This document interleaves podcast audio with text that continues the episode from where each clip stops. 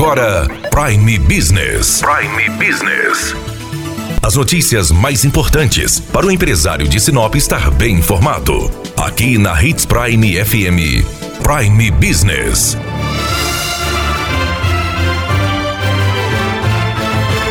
Preocupados com a saúde econômica de Sinop, as entidades representativas do comércio, a Câmara de Dirigentes Logistas de Sinop e a Associação Comercial Empresarial de Sinop protocolaram com a prefeita Rosana Martinelli e com o secretário de Finanças, Astério Gomes, um documento reivindicando medidas para diminuir os efeitos da pandemia do coronavírus na economia da cidade.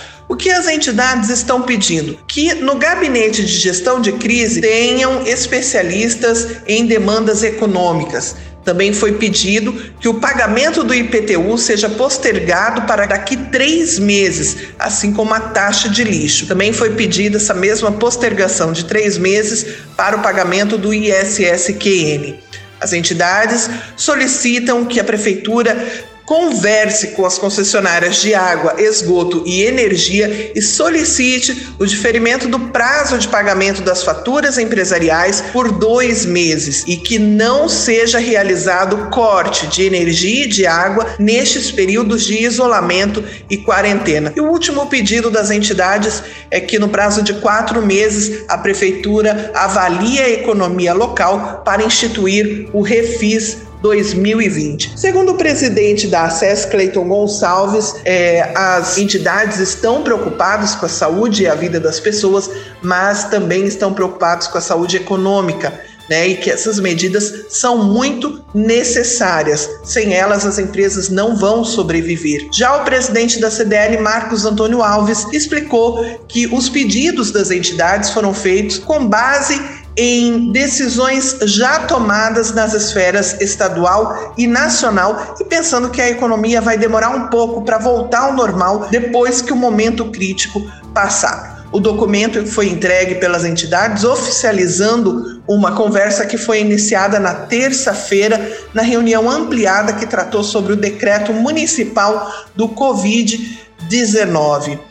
A prefeitura se mostrou muito receptiva aos pedidos das entidades. O secretário Acério Gomes disse que está estudando uma forma de responder às entidades e de colocar em prática esses pedidos. E a prefeita também está muito empenhada para que o empresariado aí consiga sobreviver a este momento é, de crise, tanto de saúde como de economia. É bom a gente ressaltar aqui: CDL e a SES não têm autoridade para determinar o fechamento de empresas. Apenas a Prefeitura e o governo do Estado e o presidente da República podem determinar que empresas sejam fechadas para a quarentena. Essa decisão ainda não foi tomada em Sinop.